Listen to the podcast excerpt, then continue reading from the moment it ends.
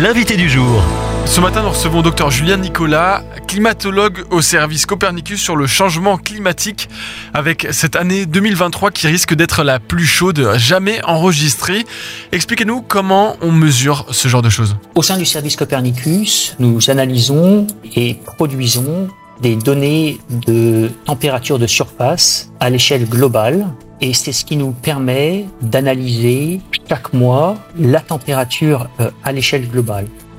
Et donc, à ce stade de l'année, nous avons pu constater que l'année 2023 est, si l'on considère les neuf premiers mois de l'année, donc de janvier à septembre, donc l'année la plus chaude, devant 2016. Et c'est en particulier dû à plusieurs mois ont atteint des records de température à l'échelle globale, en particulier depuis le mois de juin. Donc juin, juillet, août, plus récemment septembre, avec des anomalies de température, donc des différences de température par rapport à la moyenne, qui sont nettement plus élevées que, euh, que ce que l'on a constaté euh, par le passé.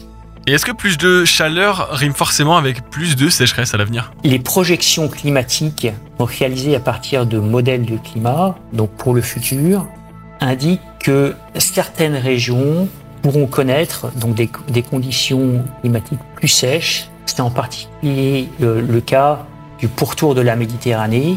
Effectivement, avec le, avec le réchauffement climatique qui est projeté pour les décennies à venir, nous nous attendons à une intensification des conditions de sécheresse. Et comme nous avons vu, c'était donc l'été 2023 euh, a, a, été a été un exemple de, de, ce type de conditions avec une conjonction de températures très élevées et de conditions très sèches qui ont conduit en particulier à des feux de forêt particulièrement intenses dans un certain nombre de pays autour de la Méditerranée. Est-ce que ce sera un peu le même cas de figure pour tous les pays du globe ou pas du tout? Toutes les régions du monde ne connaîtront pas nécessairement des conditions plus sèches. Donc, par exemple, en Europe, le nord de l'Europe ne serait pas exposé à, à, à des conditions plus sèches euh, à l'avenir. Donc, c'est particulièrement le pourtour de la Méditerranée qui, qui serait plus exposé. Quid de l'accord de Paris dont l'objectif à, à, long terme est euh, bien sûr de euh, limiter l'augmentation de la température à 1,5 degré dans les prochaines années où en est-on avec ce réchauffement-là de 2023 Cette limite, elle n'a pas encore été dépassée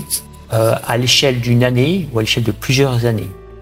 Par contre, euh, donc ce qui s'est passé en, en, 2023, par exemple, c'est que donc cette limite, elle a été dépassée pendant plusieurs jours et, certains mois, en particulier le mois de septembre, la température moyenne globale a dépassé cette limite de, de euh, 1 degré et demi.